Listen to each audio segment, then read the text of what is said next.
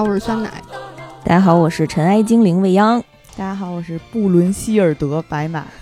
不知道是谁吧？不知道，跟刚刚说不一样啊！一会儿告诉你是谁。这是我们《仙境之潮》的新一期节目。嗯嗯，我们今天还是想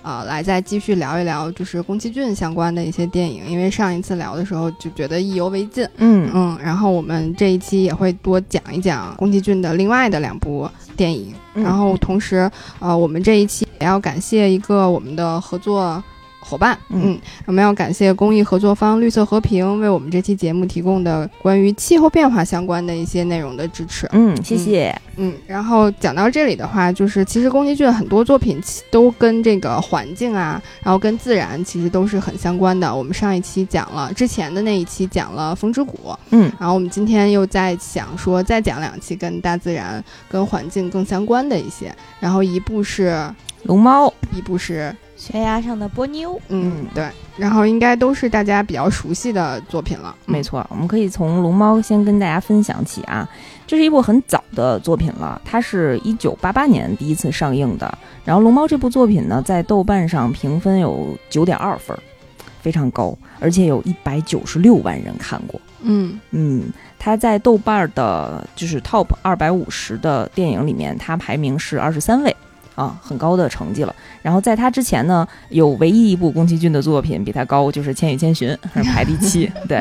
然后他其实是三十年前宫崎骏一手打造的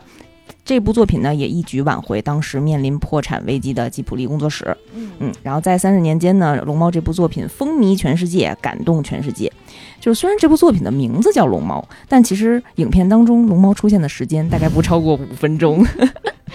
是一个龙套是吗？就是嗯，虽然龙猫应该叫重磅客串，重磅客串，特约客串，对它重量是挺重的。对对，虽然只有五分钟啊，但是不会被人诟病，就是。不会像比如说异形啊，或者是其他作品的时候，明明这种大怪兽只出现了几分钟，但是全程的全所有宣发的角度都是说我们这一大怪兽。嗯，龙猫这部作品虽然名字叫龙猫，但是它其实是一种引申义，它不是那个动物，它其实是指的你的一种心境，就是你是电，你是光，你是唯一的童话。这部作品为什么能火呢？呃，一是说它反映了很多昭和时期的这种风景的还原，大自然的这种现象的还原。呃，另外呢，也是表达了现代人回归自然的这种内心的渴望。但其中最重要的还是内心童心未泯的这种美好的追求。然后龙猫呢，就相当于你内心最纯洁、最纯净的那个童心啊，是这样的一个指代。哎呀，你们还记得它讲的是什么故事吗？不记得了，嗯，不对，白马已经举手了，好残忍的一个发言，那你来回答吧。我当时，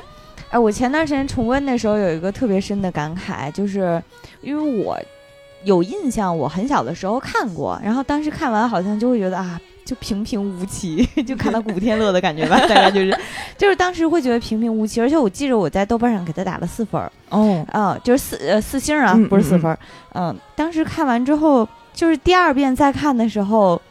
就深深的被打动了。就是属于你，你看到那个从看到小朋友。一蹦一跳的在家里找精灵灰尘，然后到他在树丛里穿梭，闯进了龙猫的那个洞穴里，趴在龙猫的肚皮上摸它的胡子，揪它的鼻子，就觉得简直是太可爱了。然后在第二遍看完的时候，就会觉得自己十九岁的时候看完打了四星的那个，真的是一个非常土锤的行为。因为回忆了一下，我那个时候可能就还是喜欢看好莱坞动画片儿，你必须得给我一个什么。大怪兽，然后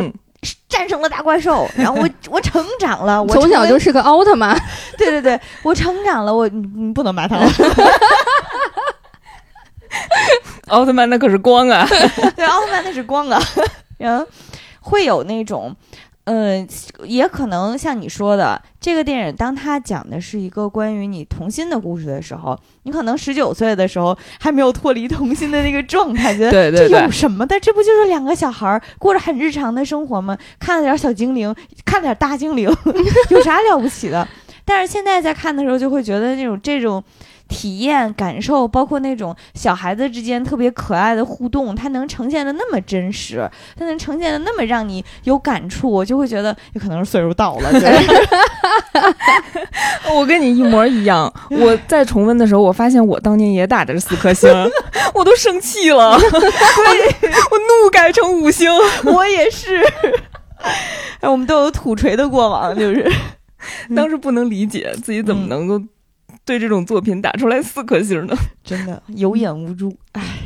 那我们简单回顾一下故事剧情吧。嗯，虽然没有什么正经的剧情了。嗯啊，这个故事很简单啊，讲的是一个爸爸带着两个小女儿从，呃，应该是从城市搬家到乡下。嗯，这两个孩子呢，之前应该没有怎么近距离接触过大自然。然后自从来到乡下以后啊，就是。开心的不得了，上蹿下跳，看到木头房子也特别新鲜，看见樟树也特别新鲜，看见橡树果子也特别新鲜，听见爸爸说屋里可能会有松鼠也特别新鲜，特别激动，高兴坏了。对，然后这可是有小松鼠啊。然后他们俩在呃看到自己马上要搬进的一个木头屋子新家的时候，然后打开浴室间，发现一群小黑球啊，突然之间从房梁然后四下逃窜，然后就一下消失了。啊，特别好奇，爸爸跟他们说呢，这可能是尘埃精灵。这两个人呢，爬上旧房子的二层，开始到处找尘埃精灵，跟他们玩捉迷藏。反正这两个人呢，就是开始满屋子找这个尘埃精灵，然后跟爸爸说，我们这屋子里啊，可能有东西。然后没想到呢，你看人家这爸爸到了年龄，还是依然有童心。爸爸跟人家说，太好了，我从小就梦想住在鬼屋里 你们继续找吧。然后妹妹呢，就呃，趁爸爸和姐姐不注意啊，然后到处的去寻找这个小尘埃精灵。终于在一个墙壁的细缝里看见一个小黑球，然后就轻轻戳了它一下。这个小飞球呢，一下子就飞了出去，但是有一只落单了，被妹妹一下啪。然后双击手心儿，对一一击掌拍在了手心里，然后赶紧跑下来跟爸爸和那个隔壁的老奶奶说：“我抓到了，我抓到了。”但是，一打开一看，然后满除了满手都是那个灰的粉末以外，然后再也看不见那个小虫子了。然后老奶奶跟他们说：“其实这个啊，可能是。”啊，传说中的霉霉虫啊，反正就起了一些特别 稀奇古怪的可爱的小名字。然后这一块呢，是呃，我觉得能呼应咱们上一期《风之谷》白马在讲到纳乌西卡的时候说到过，就是宫崎骏对女孩子这种刻板印象的颠覆性的描绘，其实还是有挺深刻的研究的。就比方说，在刚进入这种陌生环境的时候，这两个小姐妹她们的这种好奇心，对陌生事物的这种探索的欲望，其实是在其。其他作品里很少去表现的，尤其是当她们看到这种黑黑不隆咚的，就是可怕的怪物的时候，她们不像说我要去找一个男生，我要去找爸爸，我害怕，而是他们想把这种勇勇敢和好奇和这种开心的心情去分享给别人，然后也愿意自己去探究。这个我觉着还是挺有意思的，嗯，就一开场，再往后的故事剧情呢，就其实还挺简单的，就是姐妹们和老奶奶去河边打水，去压水井，去收拾屋子。就特别原生态的这种环境，夕阳、炊烟袅袅，夜晚起风了，美好的一段田园牧歌。对，就是没有剧情，然后整个环境就是五彩斑斓的绿色。然后当时我重温电影的时候，满屏的弹幕也都是用绿色刷过去，我来组成这种绿，我来组成这种浅绿，就是特别一片一片祥和，连弹幕文化都特别祥和。对。就特别有一种油画的艺术感觉，你仿佛能在这个画面当中闻到乡间的那种青草香，嗯嗯，有那种雨后春笋般的味道。他描写的那个田园生活，我觉得就真的是让人无比的心生向往。嗯，因为我当时看这个之前，正好在重温新海诚的作品，就是《你的名字》和《天气之子》，这么对比看特别特别强烈，因为当时的感觉就是。宫崎骏是一个从小在一个仙境般的田园中长大的，就是他对于所有田园的描绘都特别诗情画意，特别深情。然后感觉新海诚就是在东京打工人，非常社畜的形象。然后主角都是在艰难的，我得找份兼职呀，马上就要吃不上饭了。对对对，就更能体现那个田园生活的美好吧。嗯，也是，反正就是看的时候，嗯，那种田园乡下洗衣做饭、绿草如茵的感觉，你就会非常治愈。也可能是我们上岁数了，然后你真正能花两个小时的时间安安静静坐下来去欣赏，就是你会觉得就仿佛。尘世间的一切都不重要了，我已经心灵马杀鸡，我们在对，然后我已经回到了大自然最深刻的、最温暖的那个地方。嗯嗯，然后故事往后呢，爸爸带着姐妹两个人一起去医院看望生病的妈妈。啊，呃，他妈妈其实只是重感冒而已，但是一直在住院。嗯，然后没想到呢，妈妈听了姐姐说我们这个屋新搬的这个家的一些情况，妈妈也很喜欢。妈妈说我也喜欢鬼屋，然后特别想赶紧出院，跟大家一起去见见鬼，对，去看看看到底是怎么回事嘛。呃，姐姐一个人呢也做了三个人的便当，就是嗯特别贤惠，然后跟着小朋友们去上学。妹妹呢，然后自己一个人去河边捉蝌蚪，在草地上呢捡到了一个橡果。然后突然呢，发现了一个透明的、尖尖的小耳朵的动物。嗯嗯，这个时候就时隐时现，然后妹妹就飞奔，然后小动物就疯跑，妹妹就疯追，就是有一种追啊追啊追到我给你吃橡果 的感觉啊。然后就看到了一只啊深蓝色的中型的龙猫，然后跟着这个龙猫呢一起就跑到了一个丛林里面，要捡一颗。掉在地上的橡果，但是突然之间呢，就不小心掉到了一个大的树洞里，然后掉到了一个庞然大物的肚子上，发现了一个巨大的龙猫在睡觉，这就是标题里面的龙猫第一次的出场。嗯，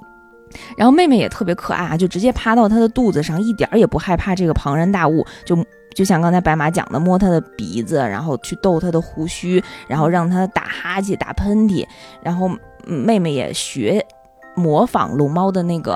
啊嚎叫的声音，然后闭嗓门来着的，对，特别可爱。就是主要你看，龙猫张开嘴比妹妹整个人都大，没错。然后龙猫跟妹妹吼一嗓子，然后妹妹张着自己那么小的嘴，然后跟龙猫对吼，那个场面简直是萌化了，就像两个小动物一样。然后 我要用气势 呼应你，嗯。然后妹妹就问他：“你说你是大龙猫吗？”大龙猫的发音就是“豆豆龙”。就是豆豆龙，也就是范晓萱的那个歌词啊，就是豆那个豆豆龙的那个发音。然后就那一幕特别岁月静好，然后龙猫困了，打了个哈欠睡着了，然后妹妹也趴在它的肚子上睡着了。嗯，这个。嗯，其实回应一下我们一开始讲到的，为什么《龙猫》这个片子能火啊？就是吉普力的动画制作人铃木敏夫先生在采访的时候曾经说过，就是《龙猫》火的原因呢。刚才我们提到那些环境啊、自然保护啊，还有一些嗯人们回归初心的那种感觉，当然是都有的。但是它其实最能火的一个原因，是因为龙猫的肚子看起来软绵绵的，一摸就会陷进去，特别舒服。对，就是因为这部片子，尤其是宫崎骏老爷子的厉害之处，就是能够把人类这种生理感觉用内容再现出来。嗯，就是通过唤醒人的那种本能，就比如说用短短软软的绒毛，用蓬松的鼓鼓的肚皮，表达这种特别。特别暖和、特别可爱，然后特别蓬蓬的这种效果，就让所有人都想扑过去，然后赶紧去抱一抱的这种心理的这种反应，嗯，然后他能通过这样的画面视觉来去体现出来。看过吉普力的作品，大家都知道吉普力作品有一个共同的特征，就是他们里面的食物看起来都特别好吃。嗯，然后网上还罗列出来了一个食谱，叫吉普力饭，就把里面的那个菜单都摆出来，让大家好多人去照着去做，就他们很会。调动人类这种最本能的五感啊，就这种龙猫就是其实触觉嘛。你看着妹妹趴在上面，你就特别想爬过去睡觉。嗯，现在抱着我们家毛绒玩具的 酸奶，有一种什么样的感觉？对，刚刚说到那个龙猫的肚皮的时候，我就想起了唐老鸭的屁股，就特别可爱。嗯，然后对于。吉普力自己在创造观察手机里面也提到过，像呃，对于用户来说，这个内容的好坏呢，并不取决于信息量的多少，而是取决于这个信息的内涵。这个可能比较绕啊，通俗一点的解释就是说，怎样的信息内涵是最好的？就是嗯，用户在脑内主观的认为重要的信息才是最好。就当时那个画面，我不知道你们有没有印象啊？龙猫的这一段画面，其实大面积的画幅只照了龙猫的肚子和妹妹小梅趴在上面的感觉，然后慢慢的拉远，才照到龙猫的鼻子，对对对，然后出胡须，一点点这些细节，才照到整个庞然大物的这个环境，就是根植于人类本本能里面的那种浮啊浮啊，就是软绵绵的这个触感，就表现的非常好，就让大家觉着它虽然是个房子嘛，那多我一个睡也不多。对，就是就很羡慕，当时很羡慕妹妹，然后所有人都觉得特别想去扑过去，特别可爱。嗯，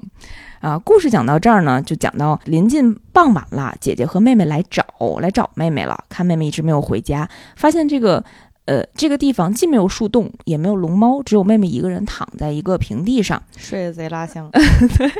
然后爸爸。哎呀，爸爸太好了，在这一定要再说一下，爸爸太好了。爸爸就跟妹妹和姐姐说，一定是你们见到了森林的主人。然后爸爸就带两个人带到一个大树面前，然后跟大树问好，说谢谢你照顾我家妹妹，请您多多关照，多多指教。嗯，真可爱，就是对大自然的这种慰藉，然后从爸爸的这个表现当中就特别深刻的体验出来。嗯，再往后呢，就是讲爸爸日常呢还是要上班的，还得养两个 两个特别可爱的小姐妹。嗯，爸爸那个时候是大学授课，然后姐姐呢也是日常去上学。妹妹有一次呢自己一个人在家非常孤单啊，就哭着跑到学校，然后陪姐姐一起上学。这两个姐妹呢在放学路上突然下起了瓢泼大雨，这个时候我就想到了一首诗。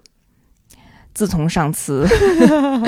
爱死机那一期，白马提到了李清照的《如梦令》之后，这个念诗这件事儿就一发不可收拾了。这一段特别特别，我看的时候特别像南宋辛弃疾写的《西江月》。嗯。明月别枝惊鹊，清风半夜鸣蝉。稻花香里说丰年，听取蛙声一片。你仔细想想，是不是这个劲儿？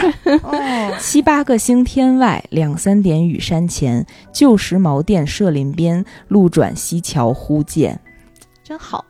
这诗有这么长吗？你怎么回事？不好意思，当时念头两句的时候，然后我就词词，对对对，头两句的时候我就想，高中的时候背过，再往后念的时候这么长吗？我背过这么长吗？就是艺术家的美都是互通的，是的，这个这个。这个词高度凝练了一个场景里面最精华、最亮眼的地方。对，就是蛙叫、蝉鸣，然后下雨声，那种星星点点的声音。我觉得这首词真的完全概括了。嗯，哎，艺术家的灵魂共通。对，然后这块呢，嗯，其实马上就到一个非常经典的那个画面了。当时是姐姐没有带伞，然后。隔壁家的婆婆的小孙子啊，小男孩特别傲娇的把伞丢给姐姐，就跑回家了。嗯，姐姐回到家以后，发现呃，就想起来爸爸今天上班去也没有带伞，于是带着妹妹呢，然后带着伞想去接爸爸去车站。对他们就去到了一个车站。妹妹因为年纪比较小，所以很晚了，她就一直在打瞌睡。姐姐特别可爱，就把妹妹抱在身后，然后就背着她，然后一手拿着一个小红伞。然后这个时候，突然姐姐就发现，在伞底下看到了一只大大的脚，毛茸茸，嗯。然后把伞往上一抬，发现一只大大的手，再往上一抬，然后整个发现了一只大大的龙猫站在身侧。姐姐就惊呆了，然后也特别不敢说话，然后就偷偷的问：“你是大龙猫吗？” 那一幕也特别可爱。这一幕就是呃很经典的一个壁纸，雨中两人，一只龙猫，一个小红伞，嗯嗯，就那一幕画面，你们肯定特别有印象，非常安详的站在那儿等车，谁也不跟谁唠嗑的人。对这一幕，当时也被很多人借鉴过啊，致敬过。然后比如说像《超能陆战队》的大白的角色设计，嗯，当时那个角色设计总监金进，他在设计大白以及做了啊，以及在做。当时超能陆战队的这个一个致敬海报的时候啊，然后也明确的指出大白也参考了龙猫当时的这个设计啊。当时那个龙猫头上顶着一片绿色的树叶，哎呀，那个树叶因为太小了，只能盖住天灵盖儿。嗯，然后姐姐盖住了罩门，可能是 对。然后姐姐非常体贴啊，就递给他了一把本来要带给爸爸的那个伞。啊，龙猫撑起那个伞。就树叶上，当时有那个凝结成大颗粒的水珠掉落在伞上，然后就发出啪嗒的声音。龙猫特别开心，有一种我愿意听响儿，就这种大水珠砸下来，然后像就是像小冰雹一样，然后它就弹起了巨大的身子，然后猛地跳起来。然后坠落到地。然后就把整个树上的那些水珠全都震下来了，就跟下冰雹一样，噼里啪啦就砸到他的那个呃雨伞上。就是小水滴打在你的伞上，本来那个清脆的音效应该是哒啦哒哒哒这样的感觉，但是如果它在树枝上凝结成玻璃球大的水珠，它的音效就变成了咚咚咚咚咚咚咚。啊，给龙猫开心开心坏了，兴奋坏了。我觉得龙猫跳起来再掉下来的样子，特别有弹性。对，就是跳起来有这种分布的。我先 我的肚子先要抬起，然后我的脑袋才能飞起来。对，然后脚落地了，肚子还要再砸在脚面上。叮叮，一定要再说一下这个音效，特别可爱。然后旁边的那个姐姐哦，就吓傻了。嗯，这个时候啊，就是从远处远远的。跑来了一辆龙猫的巴士，这个龙猫的巴士也特别可爱。然后它有十二只腿，嗯，然后有一个像猫不像猫，像狸猫也不像狸猫，像狐狸也不像狐狸的大脸，嗯嗯，然后长长的尾巴，对，长长的尾巴。然后龙猫这个时候呢，就走上了它的这个公交车，就开走了。但是给姐姐留下了一包橡果，嗯，特别可爱，我送你的礼物。然后姐姐最后还吐槽了一句说啊。伞被拿走了，给爸爸的伞拿走了。嗯，然后呃，两两姐妹呢也顺利接到了爸爸。然后在晚上，姐姐看到大龙猫带着中龙猫和小龙猫 撑着伞一起在他们种下橡果的地方跳操，真的是跳操，就转着圈的，然后叮叮叮的跑，叮叮叮的，是就真的好像是跑圈一样。对，然后。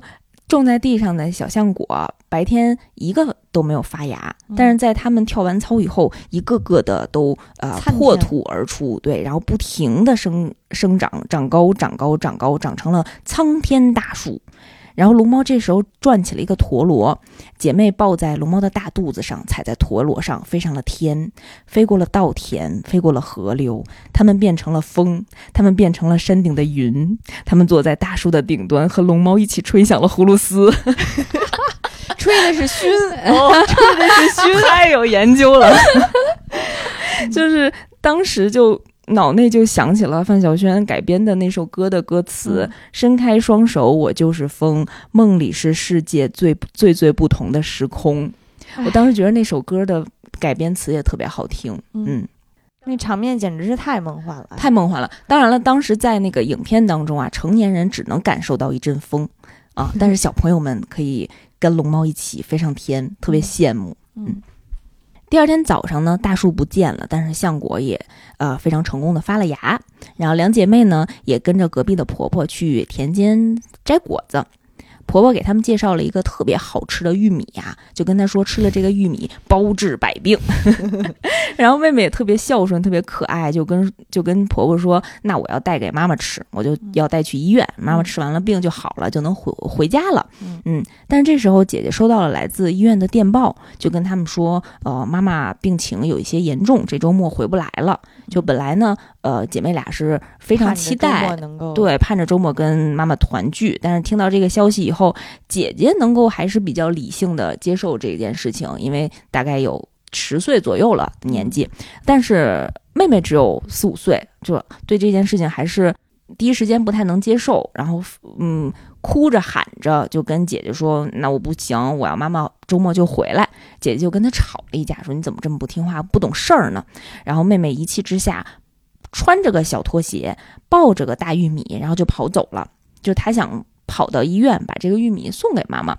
然后姐姐呢就发动了村里的村民一起去找妹妹，因为妹妹很晚还没有回家，大家有点着急。突然姐姐想起来啊，啊，她可以去求助龙猫。然后于是呢，她就跑到原来妹妹。找到树洞的那个地方，然后呼唤龙猫，然后希望它能帮自己找到妹妹。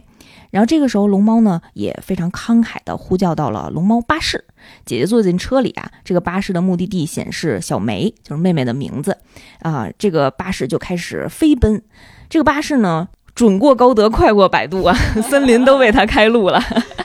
一路狂飙啊，然后终于看到了坐在路边偷偷抹泪的妹妹。然后这个时候，龙猫巴士呢就载着姐姐和妹妹，把目的地改到了医院，然后带着他们一起去到了妈妈所在的医院。然后从窗外看到妈妈和陪床的爸爸，然后并且姐妹两个人把好吃的玉米留在了窗台，坐着巴士回家了。妈妈当时也说：“哎，仿佛看到了小月和小梅在树上看着我们在笑啊！”就这一幕温馨的就结束了。其实片子的剧情基本上就是这么多，但是这个故事非常非常建议大家。花一个宁静的下午的时光吧，然后安安静静的去自己再享受一下，嗯，里面的氛围和整个的环境，整个意境吧都非常美，嗯，是我们拿语言很难完全讲述出来的。龙猫巴士里头是全毛皮的，就真的在看的时候就会觉得，你就能想象。感受到那种，你走到龙猫巴士旁边，然后它那个门噌一下就变大了，对，然后你上车之后噌一下又变小了，然后它是根据你的体型然后定制的。啊，所以那个巨型的大龙猫也能上，然后小梅也能上，然后走进去之后，整个的那个所里面所有的汽车内饰全部都是毛茸茸的，包括地面，包括就是你能看到的所有地方，就会觉得你觉得简直是。好想摸呀，好想做呀，啊，对，好想抓呀，感觉。乘着它去兜风不好吗？所以，嗯，还有一段在高压线上跑。对对对，嗯，就是像刚才讲的，成年人可能只能感受到一阵风，但是小朋友可以乘坐这个龙猫巴士。对，这个片子有点像一个魔法片一样，就是他。嗯，他说的就是年龄不能返航，但是心境其实是可以这种峰回路转的。嗯，一部好的电影的功效可能就是如此，就你看完以后，你会回到自己内心最纯净的地方。虽然你的年龄不能倒回去，就是你会觉着，如果我还抱有这个童心，我今天晚上做梦没准能梦到我 豆豆龙，梦着大龙猫会进到我的梦里来。嗯。嗯，其实就像范晓萱那首歌里面的歌词写过的：“世界原本什么都有，只要你愿意自由感受。”就是让大家好奇心对待，用童心对待这个世界嘛。人人心中都有一个豆豆龙，童年就永远不会消失。就是爱死机圣诞节的那一集，我们上一集没有机会聊到啊，你还记得？圣诞节那一集吗？就是有怪物，就问你是不是小好孩子，然后你可能心善，你遇到的就是豆豆龙；你要是心恶，你遇到的可能就是异形。这就是我们在无论是密室或者看恐怖片不害怕的一点的原因，就是我们心善呐。我们遇到的 NPC 都是能跟他谈谈。嗯，我也不说什么了。NPC 挨打了也不会还手。对，没有 NPC 可能是想跟你谈谈。对，我不想跟 NPC 谈了，以后都。嗯，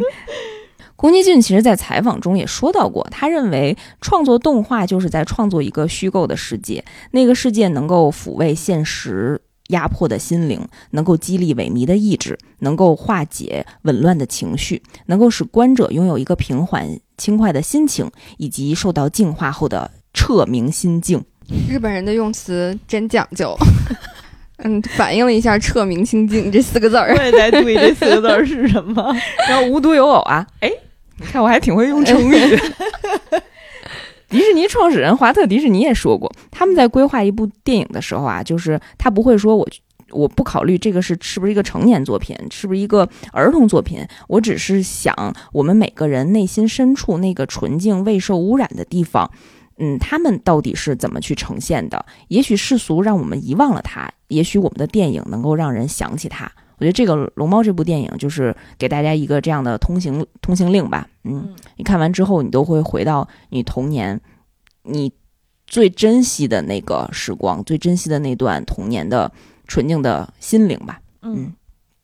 我当时看的时候，确实像你说的，我觉得他爸爸特别特别好。嗯，就是他爸的所有的话都是在保护两个孩子的童心。我就想起来之前我有一个老师，他分享过，他说小的时候，有的时候他跟他妈在家，可能家里有穿堂风，然后一阵风刮过的时候，那个门吱呀一下就开了，然后他妈每每到这个时候都会回头看着门说：“风先生是你吗？”啊，好可爱呀，特别可爱。我不知道我看的版本是不是有问题。我我最受冲击的一个画面是爸爸跟两个小姑娘一起洗澡，是有是有那段，是不是我看错了对吧？我当时看到的时候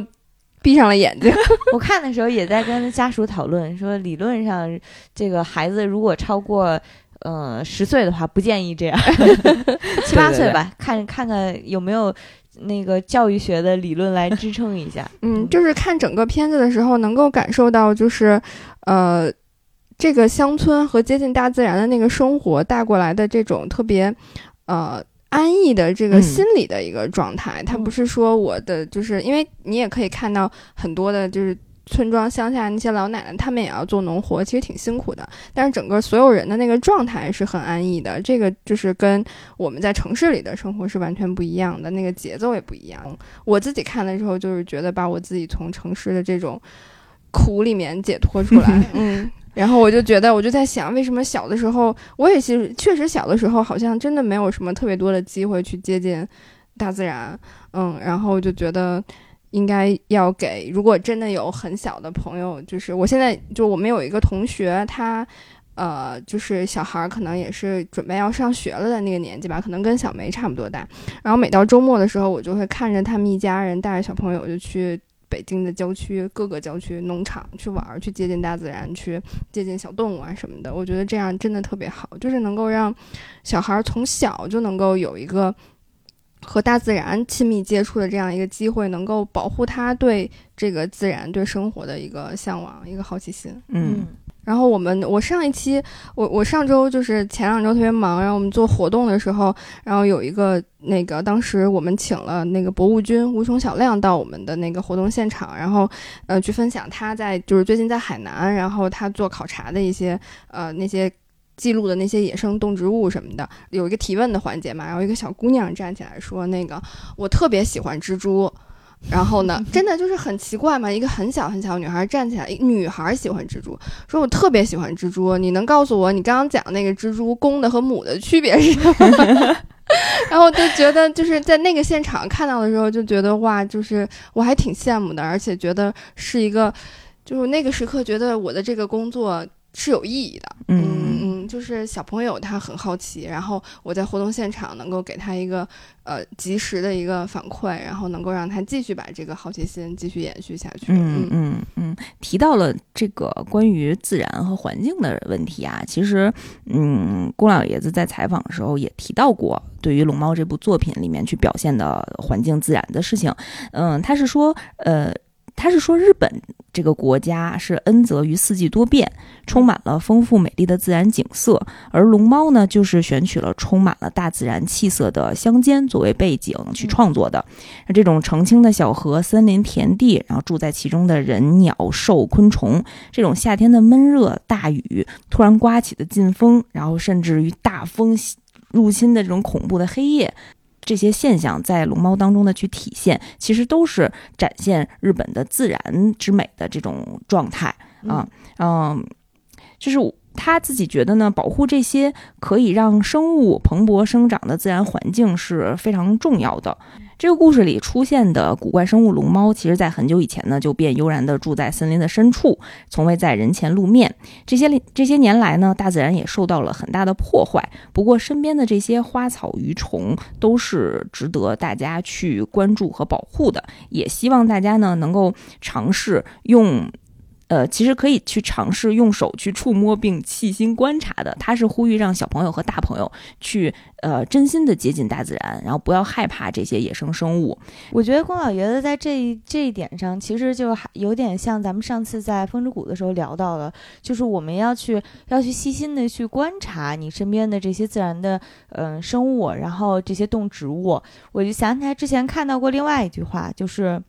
一个从未做过科学探讨的人，对于他四周的诗意，大部分是茫然无知的。就是当你去了解，比如说了解花是如何授粉的，那呃，蜜蜂和蝴蝶它是怎样在自己的周围去创造它的影响，就是当了解了这些之后，你再去看待那些普普通通的花草树木。感觉会是很不一样的，包括我相信，呃，老爷子他也不是说真的就是哪朵花好看我就画在哪儿，他是真，而且他也不是说，呃，就真的按照自己的想法无限的去创造生物。包括看龙猫的时候，我也有注意到，比如说他画的那一丛花，可能就是完完全全在照着鸢尾去画，或者是去照着绣球去画，就是整个的精度和呈现特别特别的真实。嗯，我觉得这一点也也是一个还挺值得我们去学习。的一点吧，就是要去了解你身边的这些生物和植物。嗯，说到这儿，我就想起了我们的那个菲律宾的朋友。我们这个菲律宾的朋友就是认植物是一把好手。我之前跟他去济州岛玩的时候，我们走了一段很远的路，为了去那个水族馆。然后那个他就是比较原生态的自然环境，然后都是路边都是独栋的房子，然后他们都会就是自己种，门前会有那个农田呀，会种植物啊。然后菲律宾的朋友就跟我讲，这个是茄子，就那会儿是夏天，没有没有结果。这个是茄子，这个是西红柿，这个是什么什么什么，就他都一一都能给我讲解出来。啊，我刚开始的时候我还。我以为他是拿了手机拍了照片百度出来的，他说他自己就认的，然后我当时就特别惊诧于，就他应该是我身边第一个这么了解大自然、这么了解植物的一个人，什么都不用看就自己都记住了。然后我就问他，我说你是怎么知道的？他说我小时候就知道这些，我小时候就是看着这些长大的。嗯，还是离大自然比较近的。对，像我只能通过。看一下这棵树上有没有吊死果，来判断 它是不是我小时候的那种。对，然后我就想，我我小时候也也没接触过大自然，小时候也没看过动漫，然后我的童年到底在哪儿？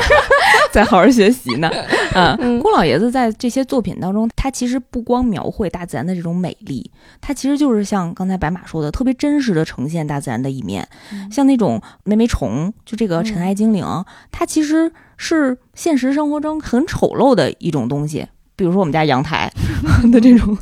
霉菌，嗯，但是他就会用童真的一面去呈现它，然后大家真正的去了解它，而且像小梅，像妹妹，然后他真的去触摸这些东西，然后再有大人告诉他这是什么，他是会真实去感受这个自然的这个触感的，而不是去害怕，觉得这个东西脏或者这种不干净会有病菌怎么样啊？当然了，小朋友们还是要 注意一下这种不要乱摸各种卫生啊。但是确实是有一种。愿意接纳大自然啊，要跟他处在同一个立场，我们彼此是平衡的状态啊。我觉得像你刚才说的那个菲律宾的朋友那样，当我们对于大自然像他一样，当我们对于大自然和对于身边的这些非社会、非人类建造出来的这些东西，这个我们对这些有所了解和有所认知的时候，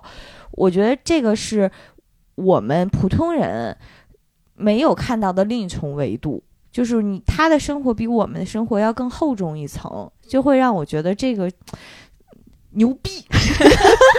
是的，是的，是的，嗯，就真的就比我们要跟我们看到的东西表面上是一样的，但实际上是是是不同的。对，我就我我我妈妈就经常说，我说我认不出来都是什么菜，我妈就说你天天都吃这些菜，你怎么会认认不出来呢？我就说我认识的时候它都被炒熟了呀，我也不知道它生的时候长什么样啊。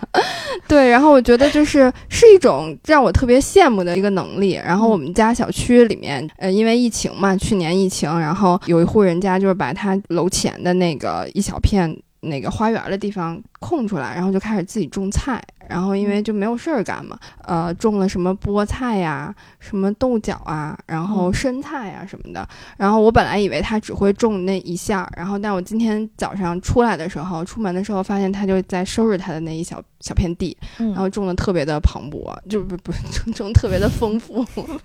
然后他们家可能有龙猫，晚上给他跳操呢。然后我就觉得哇，就是。你在城市里面就实现了那个田园的生活，其实没有我们想的那么的，就我一定要把这个田园生活过成什么样。它其实那片那那一小片地可能也就十个平方或者是二十个平方，很小很小一块。但是，但是就看它浇水，因为我有时候晚上出来遛弯的时候看到它在收拾那个，它在浇水，我就觉得啊，这个生活好像就是有了那个着落感，嗯，就是觉得。不一样，嗯，所以就我们看那些东西，看的是生的、熟的，加没加醋，加没加盐，然后人家看的是今天长了多少厘米，然后是不是光照好，嗯，是不是营养好，是不是长红蜘蛛了，就视角是完全不一样的，嗯嗯，而且就是在城市的这个环境里面，能把这一一片生物照料的很好，还是挺不容易的，嗯嗯。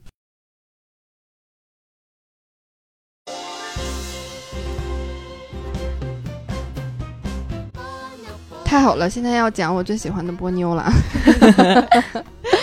牙上的波妞这个片子，在我们有些其他翻译里面好像叫《悬崖上的金鱼姬》。嗯，这部电影是在二零零八年在日本首次上映的，然后今年应该应该是今年，呃，在中国大陆又重新上映。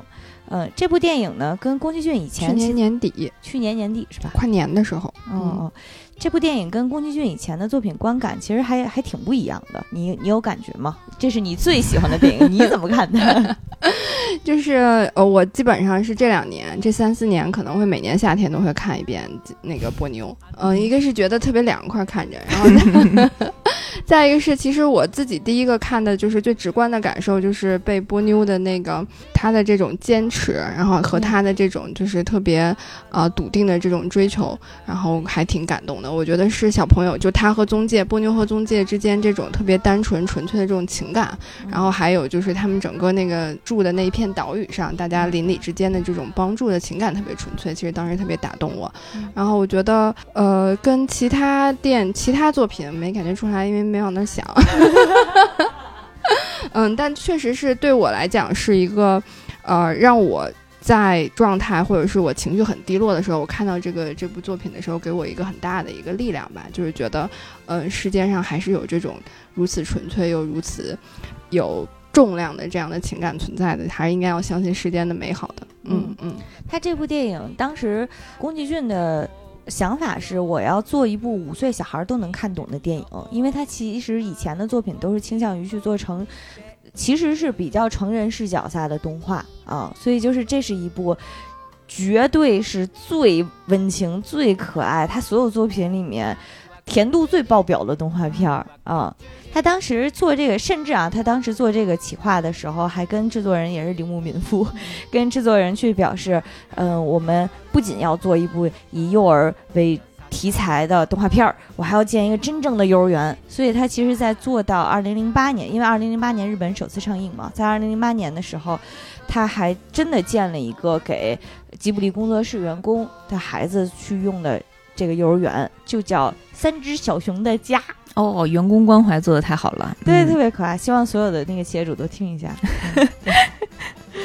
然后呢，这个故事讲的就是，也是一个非常非常简单的故事，它基本上是取材于《海的女儿》啊，小美人鱼这个童话，但实际上做了一些改动。原作里面，嗯，我跟未央可能之前也说过，《小海的女儿》是我们最讨厌、最讨厌的童话，因为它体现了一个女孩。嗯，他或者说他的故事的倡导上，让我们会觉得有一点说服女孩子，你要重视爱情，甚至是重视一段完全没有任何结果，甚至没有起没有任何起因啊，没有就这样的一段爱情是值得你付出生命的。对对对，就很很奇妙吧。当然，嗯，我也有看到一些解读说，《海的女儿》这个故事呢，其实更重要是体现基督教的精神，就是我要为了。为了大爱去牺牲自己，最后其实也不是说你要为爱而死，而是当你去实现了这种超出你人性自私的那一面的牺牲的时候，你是可以成为神这一个阶级。在他那个故事设定里面，其实你成为泡沫是成为了主掌奖赏善良的这么一个职责的神。对，所以其实它更多是有基督教内涵，但我们依然很讨厌这个故事了。对，那说回，嗯，波妞这个故事呢，波妞是大海中的一只小金鱼，它是其实是金鱼公主，她是海神和一个人类男性魔术师的孩子。魔术师为了爱情沉入海底，和自己的爱人一起生活。对这个小金鱼波妞呢，偷偷的有一天离开了家，乘坐着自己那个大水母来看看这个。大千世界，然后看大千世界的时候呢，就被卡在了海洋垃圾当中。嗯，也是一如既往的人类不做人事儿的一个结果啦。统一冰红茶里，对，统一冰红茶，它卡在了一个，它当时是卡在了一个玻璃罐子，然后自己波妞是一个圆滚滚的，像就是胖头金鱼，然后一头就卡在了玻璃罐子里，自己也出不来。随着海浪呢，就被拍在了这个河岸上。这个时候呢。救他的人就是那个故事的主角小男孩宗介。宗介呢就住在海岸附近的悬崖上，所以他当时正好也是拿着自己的玩具小船去海里面，就是想想玩一会儿，正好就看到了这个卡在玻璃罐里的胖头金鱼。他觉得，哎，这个红红的扭哒扭哒的东西还挺可爱的，他就把它捡起来，拿了块石头，啪就把 波妞给救了。但其实他那会儿也不知道他叫什么，他就觉得这个东西吧，长得怪可爱的，手掌大的一个一个一个胖头金鱼，他就。杵了杵 软软的这个这个小东西，然后就就说波妞，这个时候相当于才是第一次给他这个名字，赐予了他姓名。对，这个宗介呢，其实是宫崎骏以自己的儿子宫崎吾吾朗五岁的时候的样子为原型画的这么一个小男孩儿嗯，嗯，然后也是满怀亲情的一个温温柔的一个视角了。呃，波妞呢？这个名字其实是宫崎骏所想的点子。他觉得这个听波妞这个名字听起来就像是你碰到了软软的东西的时候的那种墩墩墩的感觉，也就不是中文。讲中文的话，就叫悬崖上的墩墩墩了。刚才那个墩墩墩，既能形容龙猫，又能形容波妞，是吗？所有软的东西都是墩墩墩。我们这期叫宫崎骏的宫崎骏家的墩墩墩。对，然后呢，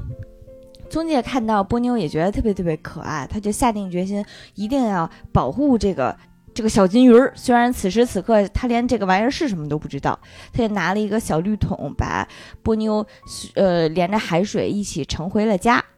宗介捡了波妞之后，还把这个波妞带到了自己的幼儿园里。他就是拿着，呃，小水桶，把波妞放在了水桶里面，还给自己的小伙伴，然后以及幼儿园附近的那个敬老院里的老奶奶看。但是没想到呢，其中一个老奶奶看了一眼，就非常惊慌的，就举起了双手，说：“哎呀，不要让我看到这么不祥的东西！因为在传说当中，他说呀，传说当中人面鱼上岸是会引发海啸的。”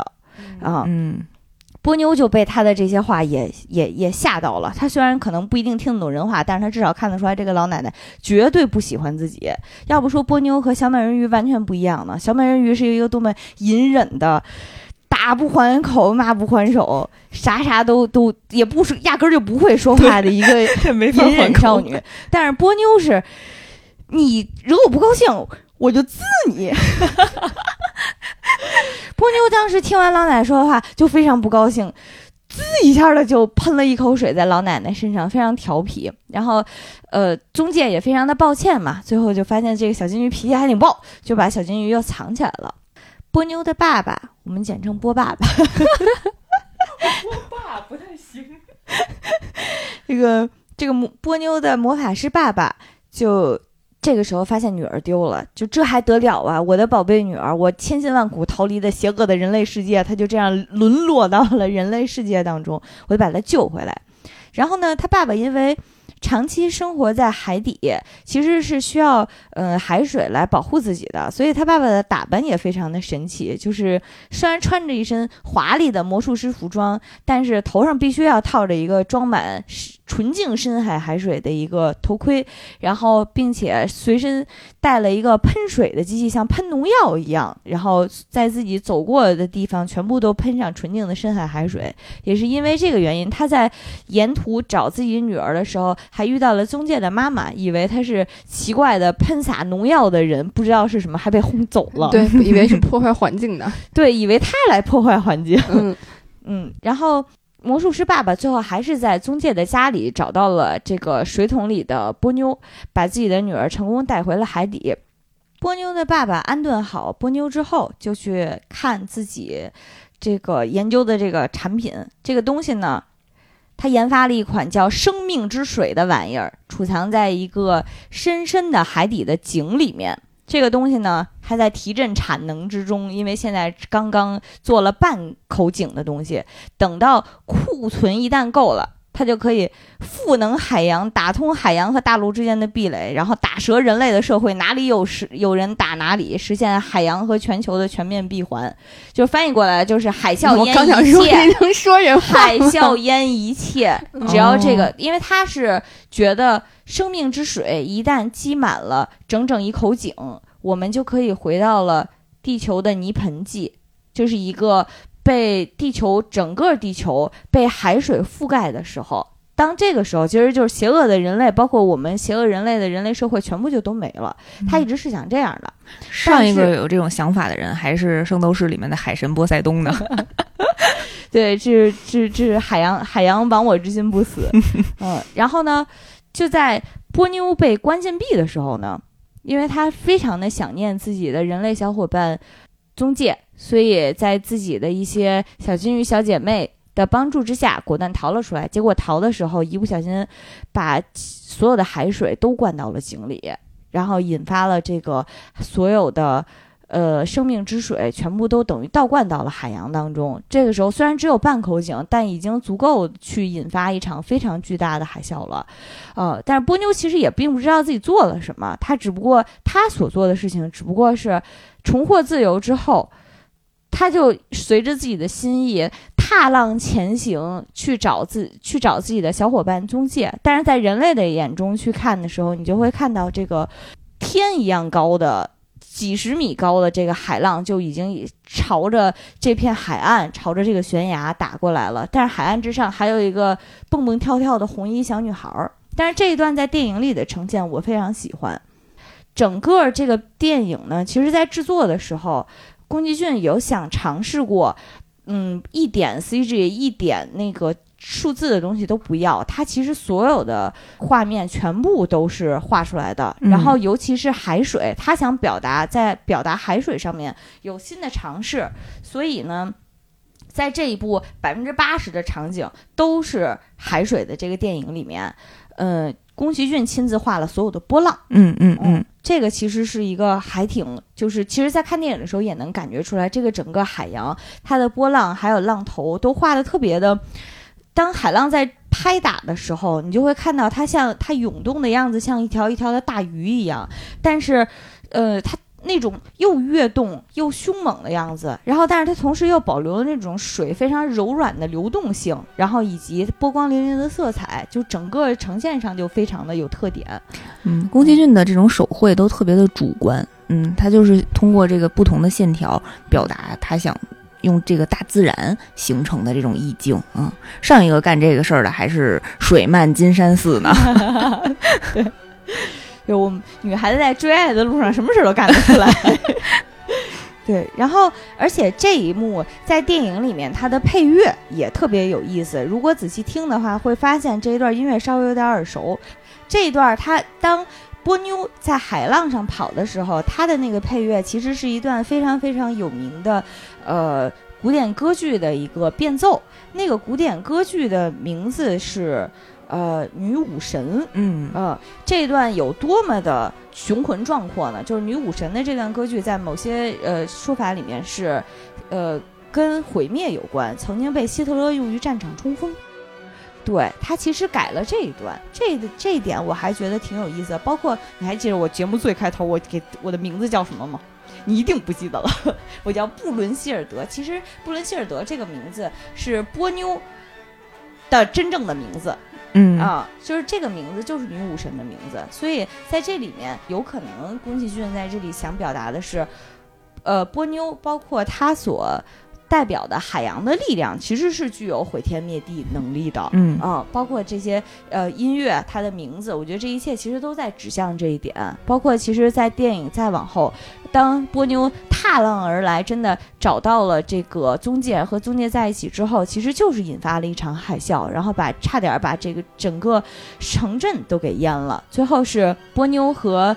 呃宗介一起乘着小船又去。找其他小镇里的其他人去实施自己的，无论是就微不足道的救援，然后最后呢，又用自己的感情打动了波妞的爸爸，啊。最后，相当于是实现了一个这种大团圆的结局嘛。在波妞爸爸和波妞妈妈的首肯之下，两个人终于可以作为人类的小朋友永远的在一起。然后，好像海洋的这一切也都平息了下来。它有一个非常大团圆的结局。但其实，在海啸那一幕的时候，我觉得宫崎骏一定是想强调自然的力量的。嗯嗯。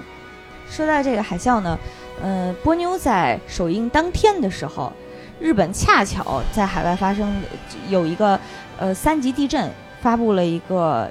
海啸警报，嗯，正好动画剧情里面其实也有他在海啸上奔跑的桥段，所以宫崎骏还在会场上开玩笑说：“看来是波波妞现身了。”嗯，而且同时也是因为，就是后来日本也是其实持续不断的会有一些地质灾害嘛，无论是地震还是呃次生的这个海啸，尤其是在二零一一年。有一个东日本大震灾，那一次是非常非常严重的。在这个之后，嗯，包括到现在，其实日本也有好多地方还是处于一个灾后的状况，呃，没有完全恢复好。所以，呃，这个片子里面的这些容易让人有灾后联想的这些片段，其实对于普通的日本百姓来讲，也会有一些不太好的记忆。所以，再加上宫崎骏本人又有一些立场非常激烈的反核的一些言行，所以核武器是吧？对对对对，所以后续本片在日本的各大电视台也是处于一个比较无限禁播的一个状态哦，所以相当于还有这么一层背景。嗯，现实生活当中呢，正经的海啸是因为地质运动，就是海底的地震引发的这么一个海水变化，而且其实嗯发生的频率不算太频繁，是属于六七年一次吧。嗯，有一半儿都发生在日本，因为日本是在地质运动很活跃的那个环太平洋地震带上面，嗯，而且又是一个一个一个海岛，嗯，在咱们的有印象里面，最严重的应该其实就是零四年的印尼海啸，对吧？当时浪高是据说有十五到三十米，非常非常高，但实际上呢，在普通国一般国家的那个海啸预警里面，浪如果高于三米，就已经引发了各个国家的最高级别的海啸警报。所以其实印尼当时的那个属于是一个几乎可以说是我们我们一一生也就赶上这么一次的一个经历了。嗯，电影里面给这个海啸的解释是传说，就是人面鱼上岸就会引发海啸，结合情节其实就是。生命之水之后，呃，波霸是想用这个东西去引发全世界的一个海啸，但实际上呢，嗯，我觉得波霸还是没有好好研究环保问题。就是就我们人类在全球变暖的路上一路狂奔的这个趋势来看，我们其实用不上海啸，人类基本上是有一百种方法用海洋作死自己，还不用 还不算其他的。就是比如说，如果全球变暖以现在的这个趋势来看的话，本像。北美和北美的格陵兰岛和南极的冰盖，它们如果是持续的这么一个融化的状态，以现在已经是在融化中了。呃，即使是格陵兰岛全部融化的话，呃，海平面，全球的海平面都会上升七点二米，就是伦敦、纽约和上海全部就会都会淹没了。而且我昨天在看的时候，也有看到一篇报道，就是这是零九年人民网的一篇报道。呃，来自上海河口海岸科学研究中心总工程师吴华林博士，因为这段话太耸人听闻了，所以我一定要引用全。他当时的推想是这样的：他说，从理论上来讲，如果不采取积极防御措施，到二零五零年，今年已经是二零二一年了，还有二十九年，到二零五零年，上海存在被海水侵入的可能。嗯，所以上海的。听友们，让我看到你们的手，从从海面上海面下伸出你们的手，对。然后北京的朋友们应该也就该开始办延庆了，别的地方就都都都已经不够了，对。所以就是。可能对于我们很多人来讲，全球变暖这件事情听起来是一个离得特别特别远的事儿。就是如果我们好，可能曾经有过那种我死后哪管洪水滔天的这种这种心情，就是我如果不生孩子的话，好像跟我一点关系都没有。但实际上，呃，以现在这个趋势来看的话，确实很有可能在我们的有生之年就能够看到自己的生活环境迎来一个极其巨大的一个变化。嗯。这个毁灭的速度太快了啊！而且速度好像应该会越来越快。嗯，因为实际上，因为伴随着冰盖的融化，我们对于整体的无论是光线的一个反射，还是说是臭氧层对紫外线的一个过滤，这些都只会导致呃地球的温度会越来越高，而且变高的速度越来越快。所以有可能你一零九年我们预计的是二零五零年，但是如果近几年我们减排或者说全球减排做的不够到位的话，有可能这个速度会比想的更更加的快一些。嗯，反正就是这种波及全球的危机之下，没有人能够独善其身嘛啊，所以对于每个人来说还是比较重要的。嗯，就我之前也查了一些资料，就是因为这个气候变暖嘛，然后之前其实有过很多那种特别就是耸人听闻的那个标题，说因如果就是这个气候变暖，然后海平面上升，威尼斯就要没了。嗯，然后但我就去查了一下，就是在过去的这几年里面，就确实是太平洋岛上它有很多那种就是没有人居住的岛屿，就确实是已经消失了。就他们通过这个卫星的图片的探照啊什么的，就很多的岛屿就至少也得消失个五六个了吧。就索性是没有人在岛上居住。嗯，其实这个全球变暖、气候变暖的这个就是这个结果已经开始慢慢的显现出来了。嗯。而且还有刚刚讲到，比如说像格陵兰岛啊，然后像南极啊这种这种冰川的这种快速的融化，最近几年其实那个北极熊它会进到不管是俄罗斯还是加拿大那边的新闻都会说北极熊会进到人类的这个村庄里面，然后去觅食，去垃圾堆里面找吃的，然后你可以看到有的那个北极熊就是瘦骨嶙峋。北极熊它更多的是它要靠生活在这个呃这个冰川上面，然后它去海里面捕鱼，然后但是因为冰川的这个面积越来越小，然后冰川融化的越来越快，它已经没有这个可以着着陆的这个点去海里面捕鱼，但它又没有办法在海里长时间的去去游泳。对，就是没有了，然后所以它就会进到人类的这个生活的范围之内去找吃的。然后我当时看到这个就特别心急，我就觉得我还没有亲眼见过 北极熊，然后就觉得好像它就可能在我有生之年可能就会没有家生活，然后可能这个这个种族就慢慢的就可能会没有了。嗯，对。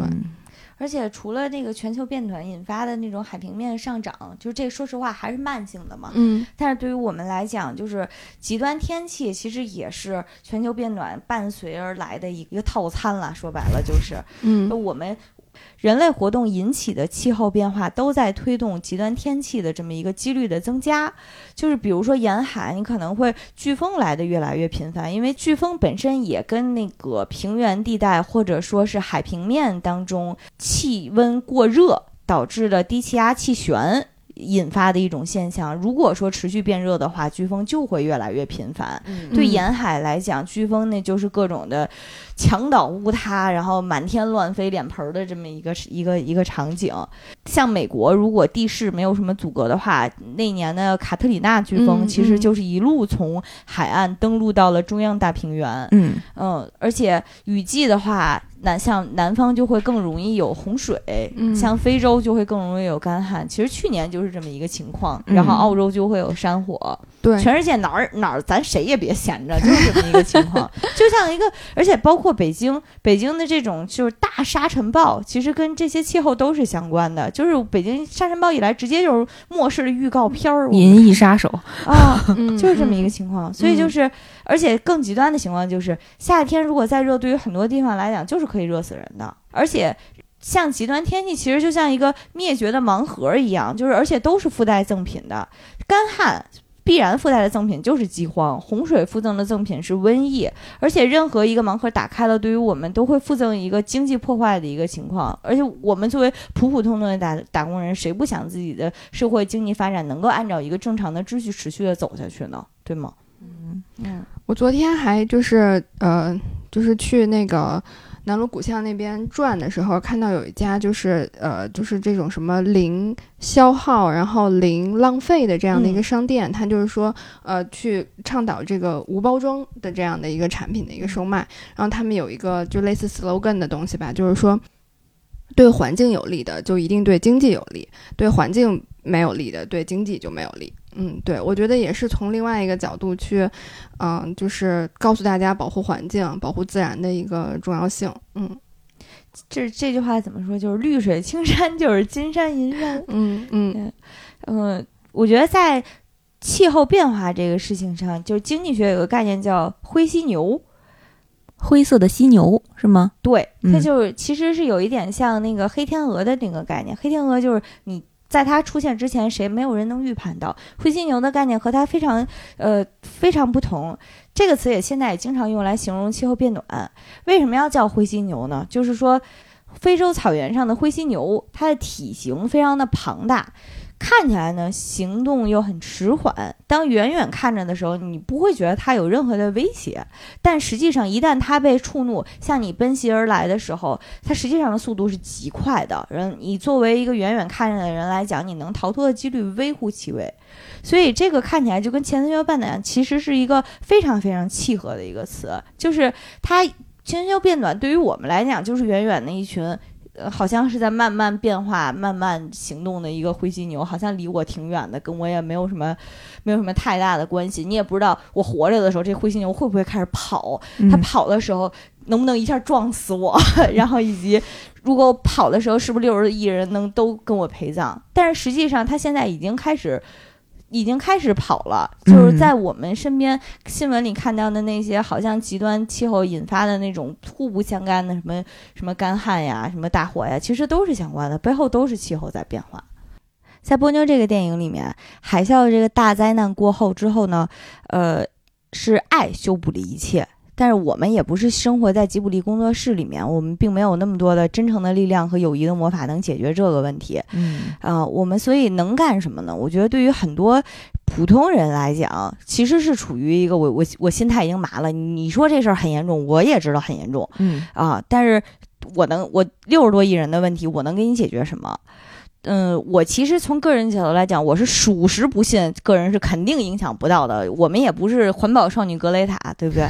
但是肯定是需要有专家给出。可行的建议，然后以及国家层面乃至世界全世界协作的层面上面去做一个战略上的规划，然后以及全世界的各个层面上的企业和社会组织的配合，这一定是这样的。但是这些东西是从哪儿来的呢？一定是我们一个个的个人，然后以乃至于。志同道合的群体，乃至于到媒体的关注度，然后才可以进一步的向上去引发一个更有集体作用的一个协作，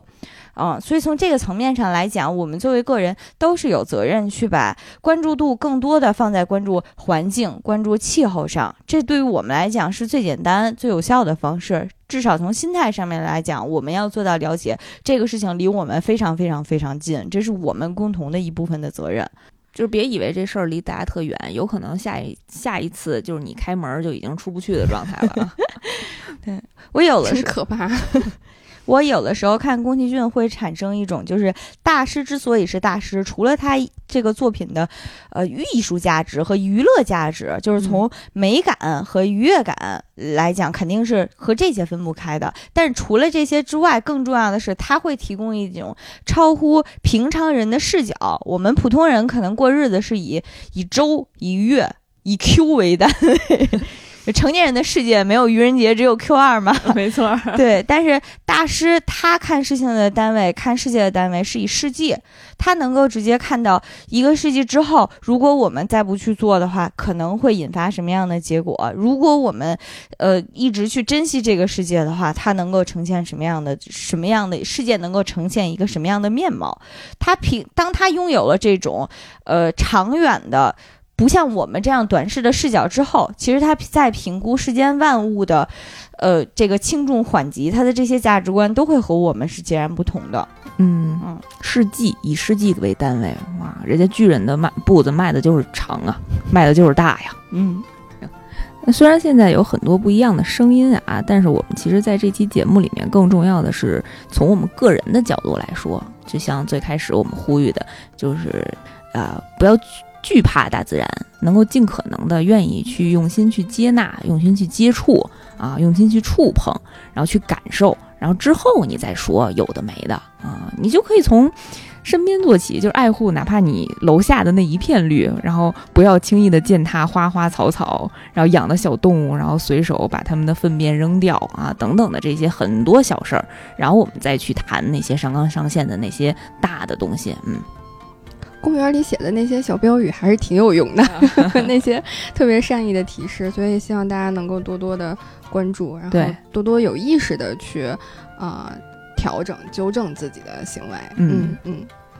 那我们这次呢，也从宫崎骏的《龙猫》，然后也从他的《悬崖上的波妞》这两部作品，一部去讲森林大地，一去一部去讲海洋啊，这两部作品讲了很多我们个人的一些感悟和经历，还有环境保护的一些相关的话题。嗯嗯。然后要再一次感谢一下我们的那个公益合作方绿色和平，关于啊，就是在本期节目里面我们聊到的一些关于气候变化的相关内容的一些支持，嗯，然后也希望大家能够啊多多的开始关注环境保护的议题，嗯，然后保护啊地球，嗯，好，这期节目就先到这儿，嗯，